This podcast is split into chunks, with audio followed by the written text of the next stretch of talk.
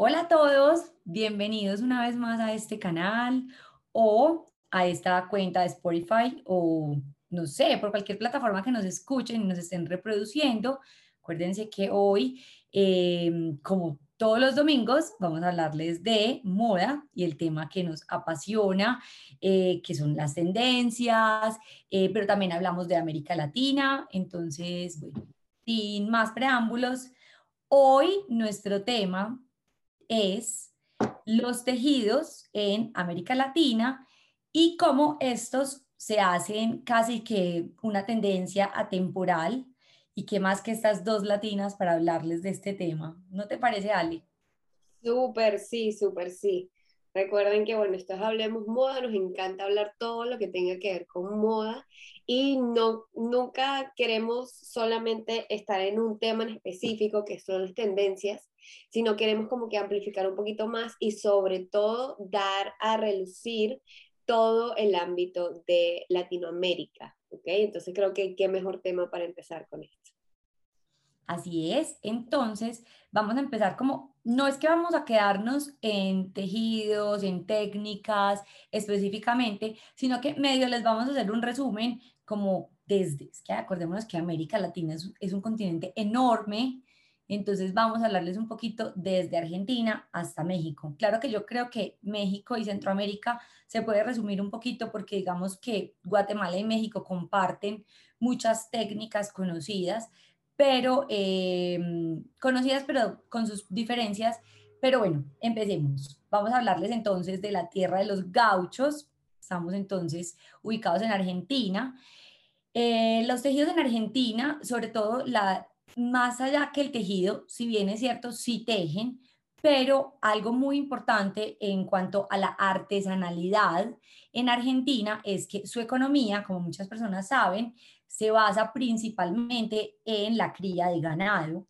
Entonces, en Argentina vamos a ver muchísima producción de cuero, entonces, vamos a entender por qué el tema de los gauchos va a influenciar muchísimo la artesanalidad argentina y por qué son tan especializados, tanto los argentinos como el sur de Brasil, en la elaboración y la reproducción de productos de cuero. 100%. No, yo quiero que tú termines de hablar completamente de los textiles porque yo quiero que indaguemos un poquito de por qué esto termina siendo como que muy atemporal y toda la parte artesanal. Entonces te dejo, Nati, además, quiero que lo sepan, recuerden que Nati es diseñadora de moda y ella es especialista en diseñadora de accesorios de lujo. Entonces tiene una brecha muchísimo más grande, incluso que yo, eh, cuando hablamos de textiles. Entonces, se lo dejo a la experta al 100%.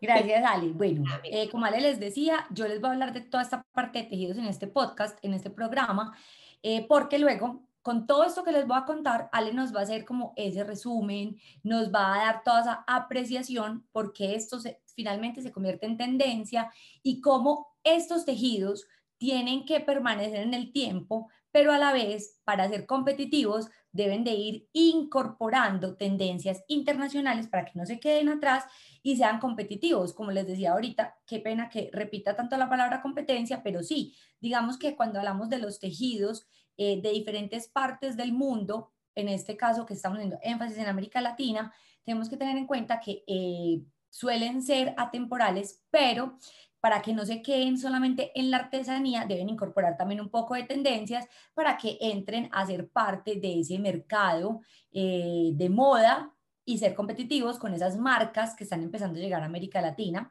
Bueno, pasando de los gauchos en Argentina, vamos a pasar entonces a Chile. En Chile encontramos una etnia muy importante que son los mapuches.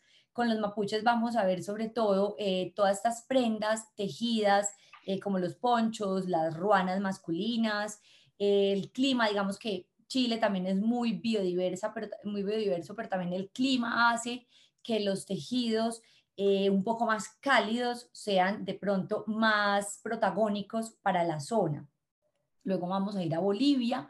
En Bolivia es muy importante porque vamos a hablar de los telares y de los tejidos a partir de urdimbre. Los bolivianos, las etnias bolivianas suelen tejer como muchas etnias indígenas en todo América Latina.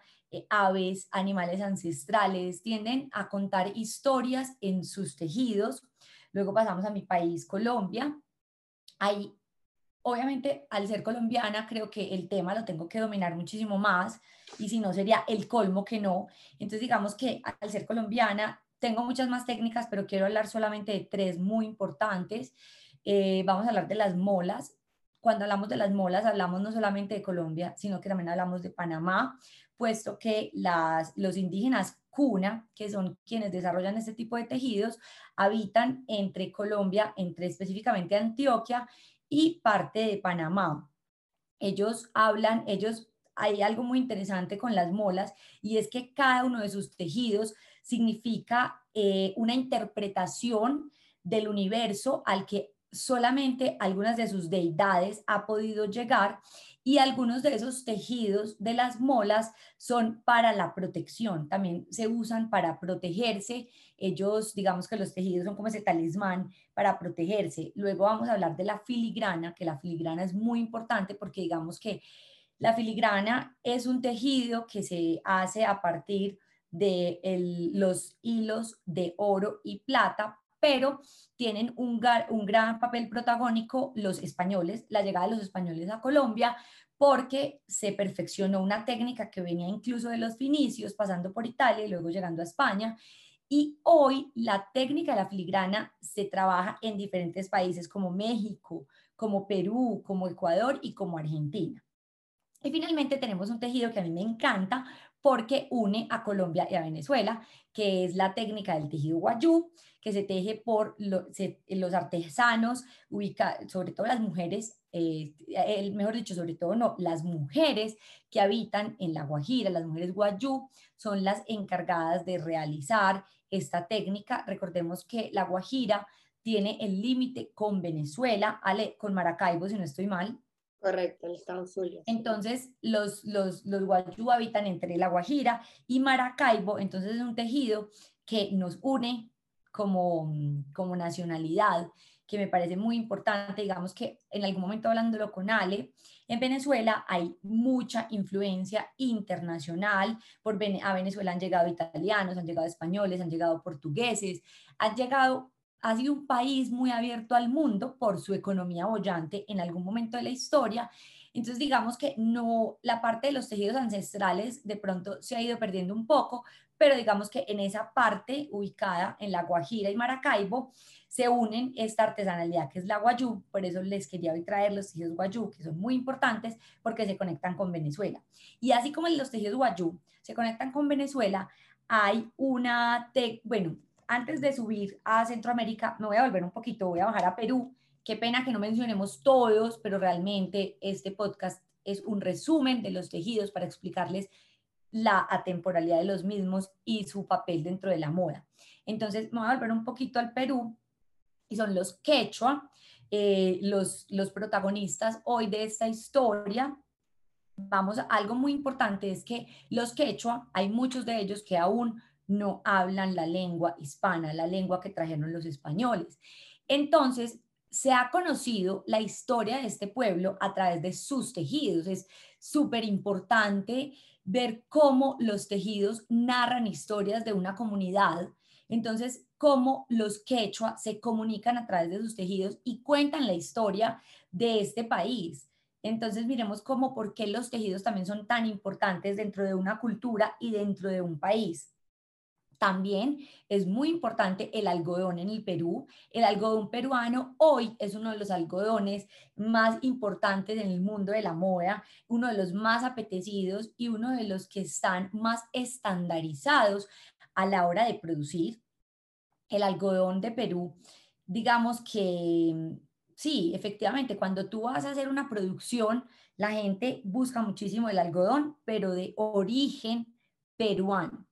Otra lana, pues otro textil muy importante es la lana de alpaca. La alpaca es, uno de los eh, animales originarios del Perú y es muy importante la lana y todo lo que se produce con esta misma.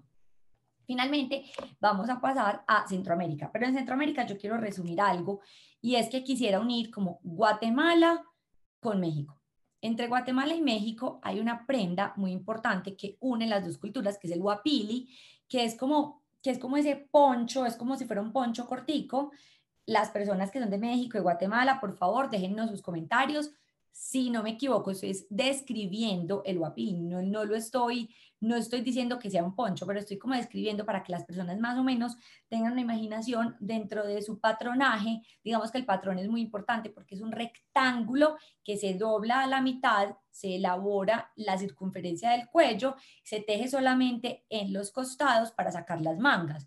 Es muy sencillo, pero lo bonito de, este, de, de, esta prenda no es, no es como su, no es precisamente la arquitectura de su traje, porque realmente es muy fácil, como se las acaba de explicar, sino que realmente el, el wipili es muy importante es porque dentro de él, digamos que se vuelve un lienzo, se vuelve un lienzo tanto para las culturas de Guatemala como para las culturas de México, porque en él se tejen diferentes técnicas manuales en el que está de pronto el punto de cruz, otras técnicas manuales en el que se narran también historias y se plasman eh, diferentes eh, animales, diferentes esquemas de la naturaleza misma. Entonces, bueno, este fue como un resumen, pero súper a grosso modo, de los textiles en América Latina. Yo iría a dejar el podcast hasta aquí. Muchísimas gracias por escucharnos. Creo que ya. No, no, tú nos debes algo muy importante que se llama. No, porque tú nos algo muy importante aquí. Y es que nos expliques por qué todo esto que les acabo de contar es importante para el mundo, cómo esto lo ven en Europa, porque esto es muy importante. Esto, digamos que es como una carta de presentación de los latinos para el mundo. Entonces, qué rico que nos cuentes. Tú una vez me contabas sobre las, sobre las mochilas guayú, que digamos que los guayú tejen muchas cosas, pero las mochilas es lo más emblemático de este tejido. Es muy importante en Europa. Cuéntanos todo eso y por qué los tejidos suelen ser tan atemporales y tan importantes a la vez para las tendencias de este mundo globalizado. Claro, es que aquí el tema no es que los tejidos, aquí el tema es la artesanalidad. O sea, Nati nos acaba de indicar eh, paso a paso, prácticamente como un glosario de toda Latinoamérica y los textiles que tiene cada eh, región, ¿no? Por así decirlo. Pero aquí lo más importante es la artesanalidad y la persona que está detrás de esto, que efectivamente son los artesanos. Entonces, ¿qué pasa con el producto artesanal y por qué se ha vuelto tan Em, sí, tan, tan importante e incluso ahorita se denomina más como un producto más de lujo, ¿no? Más de valor.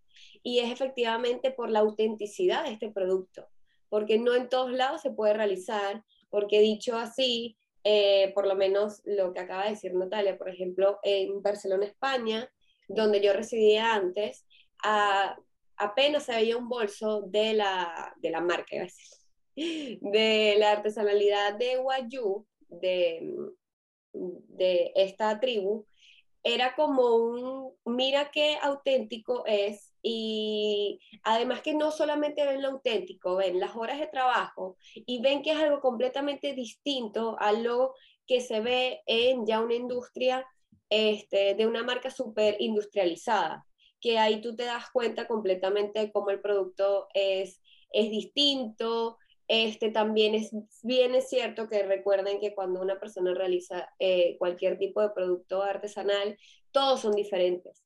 Por más igual que lo quieras realizar, todos son distintos porque efectivamente viene al lado de manos de seres humanos, ¿ok? De artesanos que tienen una experiencia espectacular, que tienen muchísimos años trabajando en esto y sobre todo es la parte cultural.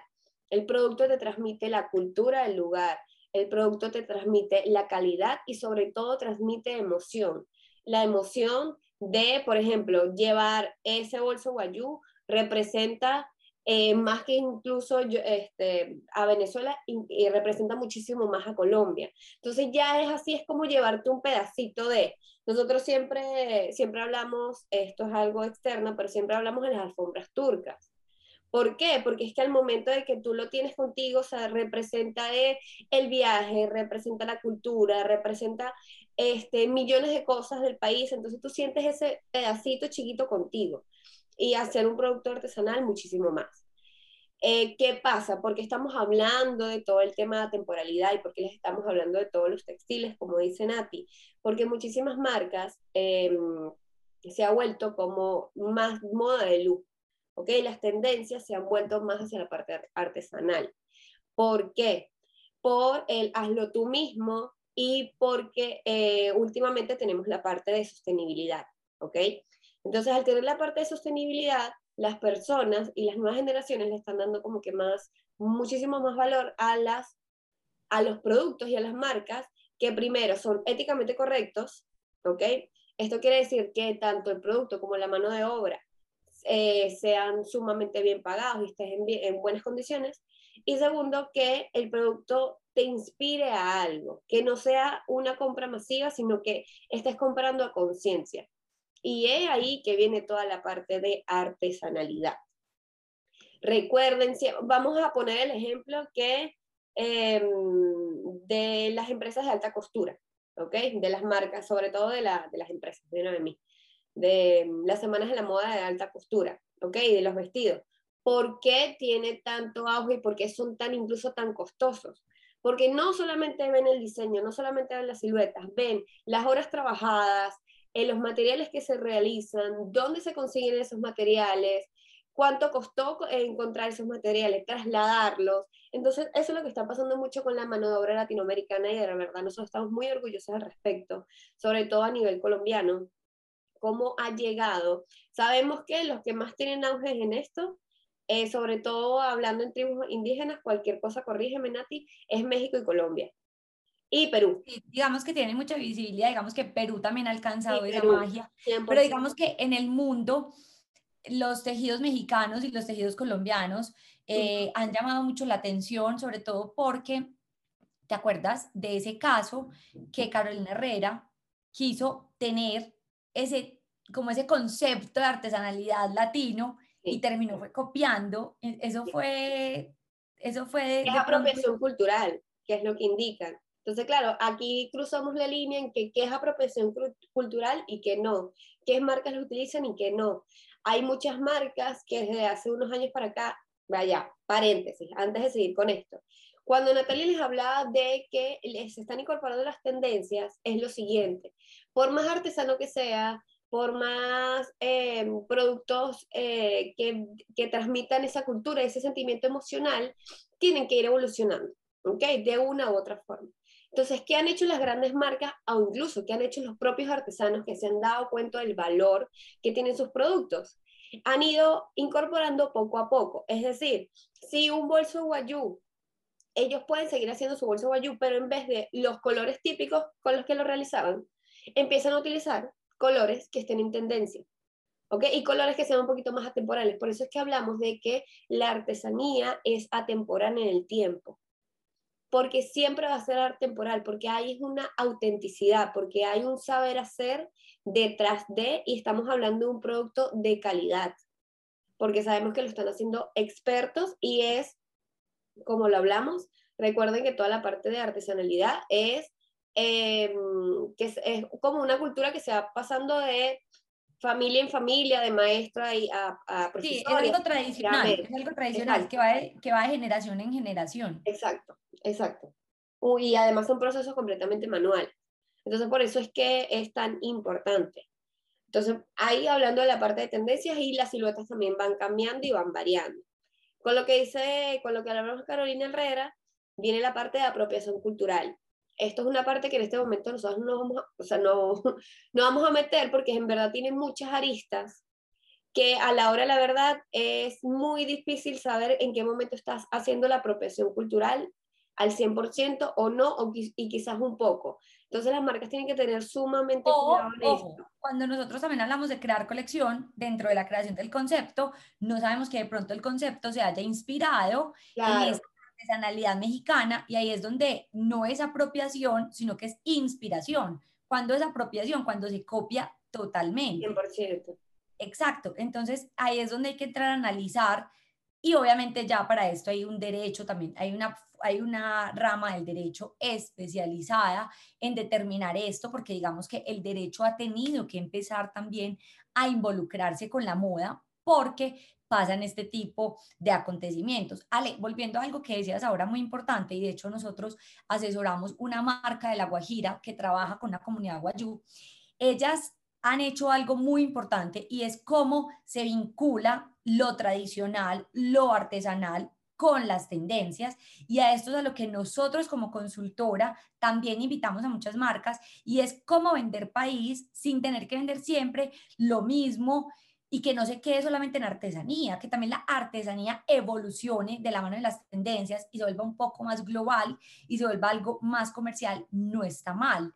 Por el contrario, está muy bien porque digamos que estamos empezando a conversar, estamos poniendo a conversar dos temas muy importantes que son como la artesanía termina también mezclándose con las tendencias globales. Es que, por ejemplo, esta marca, ellos lo que hacen es honrar y valorar la tradición.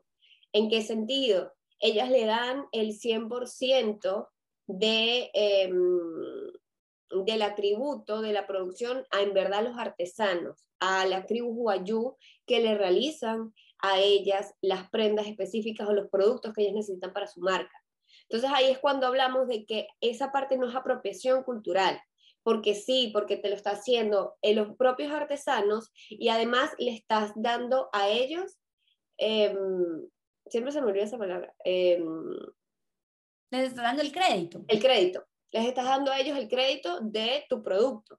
Entonces ahí es cuando podemos decir que puedes jugar, puedes realizar colaboraciones, eh, puedes hacer muchísimas, o sea, incluso yo estuve, estuve leyendo esta semana, hay tres marcas, ¿ok? Que se han vuelto como que muy famosas, una de ellas es colombiana, pero es porque se han asociado con tribus exactas en cada país, ¿ok? Dependiendo de, para por lo menos, incluso en África, hay una marca que se llama, aquí la, por aquí la tengo, que la escribí, se llama Soko, ¿ok?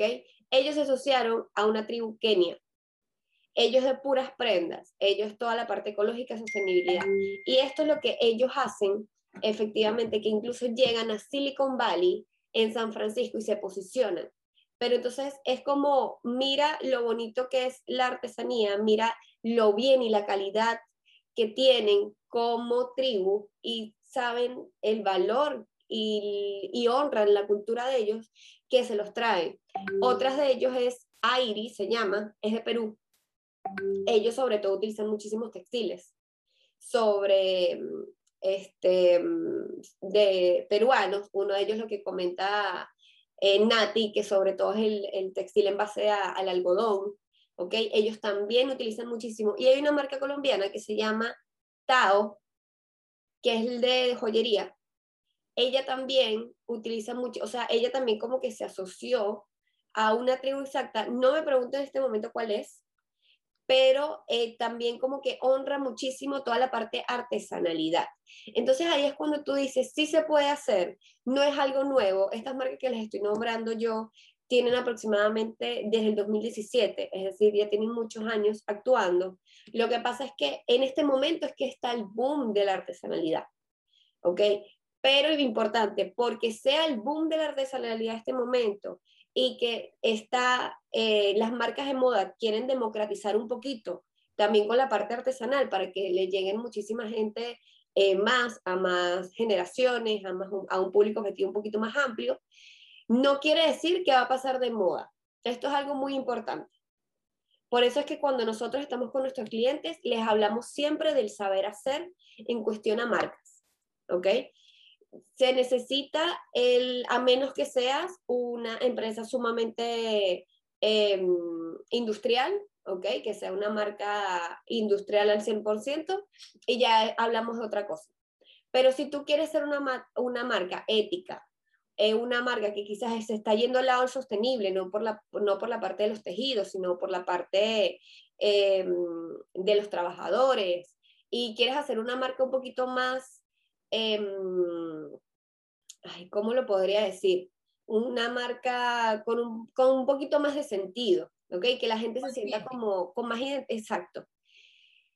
Es ideal utilizar la artesanalidad. Nosotros obviamente en este momento, Nati al principio les indicó la mayoría de, por eso es que yo digo glosario, porque es que es espectacular, de verdad que sí, o sea, me encanta tener esta socio conmigo, Pero por eso les digo, o sea, no se, no se queden en esos que dijo Nati, que dijo un montón, pero hay muchísimos más. Y no tienen que ser esos, ¿ok? Que ustedes pueden ir viendo la artesanalidad de otra forma. Pero por eso es que hablamos de que no va a pasar de moda, porque es que de verdad, sinceramente, es tradición al 100% y es calidad del producto. Así es, como Ale les dice, todo lo que es tradición nunca pasa. De hecho, esto es lo que ha, ha construido la, los países asiáticos como una, pues han construido dentro de su vestuario, dentro de sus carácter de vestimenta, la, la ancestralidad como uno de sus pilares fundamentales dentro de la atemporalidad y por eso es que los kimonos nunca van a pasar. Un ejemplo, no todo, pero digamos que dándonos a Asia, nunca pasan porque, por supuesto, es, ellos, de hecho, el mercado asiático valora muchísimo todo lo que hable de saber hacer, saber hacer ancestral, eh, elaborado a mano. Entonces, por eso es que queríamos en este podcast hablar de todo el potencial que hay en América Latina, de todas las técnicas ancestrales que hay y cómo, si es posible, agregarlas al mundo de las tendencias de la moda. No, y es algo muy importante, quiero que sepan esto, el sector de la, de la moda, decir, el sector artesanal es el segundo mayor proveedor de empleo, ¿ok? Entonces, vale acotar por todo el tema de la ética, por todo el tema de que los trabajadores necesitan estar 100% eh, plenos en, su lugar de trabajo y millones de cosas más, además que son piezas únicas. Entonces, eso, esto también, véanlo por ese lado. Véanlo, mm, además el lado comercial, véanlo también por la parte, no nos vamos a meter en esto, pero eh, al momento de que recuerden que los países, cuando uno es emprendedor, lo que más eh, quieren es que uno genere empleo. Entonces, ¿cómo todo lleva a algo bueno? ¿Ok? O sea, no únicamente es porque es bonito y porque es auténtico, sino miren cómo ha sido el desenlace que incluso eh, provee demasiado empleo, ¿no? para hacer el segundo sector. Entonces ahí es cuando tú dices, ok, todo se está haciendo bien y además que es espectacular, o sea, Natalia y yo somos pro a la artesanalidad. O sea, no saben cómo nuestro, nuestra mentalidad en los últimos años, incluso desde, sobre todo desde que empezamos la consultora, ha cambiado muchísimo. ¿Ok? De mentalidad comercial, eh, industrial a, mentalidad muchísimo más artesanal. Valoramos demasiado el saber hacer de cada marca, qué hay detrás y por qué realizan esto. Entonces, ténganlo muy en cuenta, porque si a nosotras, incluso que somos parte de la moda, nos, nos llama muchísimo la atención, imagínense un público y un consumidor que, que quiere aprender más, ¿no? Y que le llama más la atención todavía. Así es. Esperamos entonces que este pequeño resumen y este pequeño vínculo que creamos hoy entre artesanía y tendencias les haya gustado y para las marcas que nos están escuchando lo empiecen a incorporar una vez más. Si no saben cómo incorporar tendencias y artesanías, para eso está S08. Ya saben, nos pueden seguir en todas nuestras redes sociales o nos pueden escribir un mensajito interno para consultar en una de nuestras horas. No tienen que tomar un paquete completo. Recuerden que en una sola hora podemos responderles preguntas muy puntuales y darles soluciones inmediatas. Quería preguntar rapidito, si quisieran tener un taller en base a textiles, déjenoslo saber por aquí abajito para nosotros tenerlo en cuenta. Así que bueno, lo que iba a decir Nati, suscríbanse, denle like y comenten. Nos vemos el próximo domingo. Así es. Chao. Gracias por llegar hasta aquí.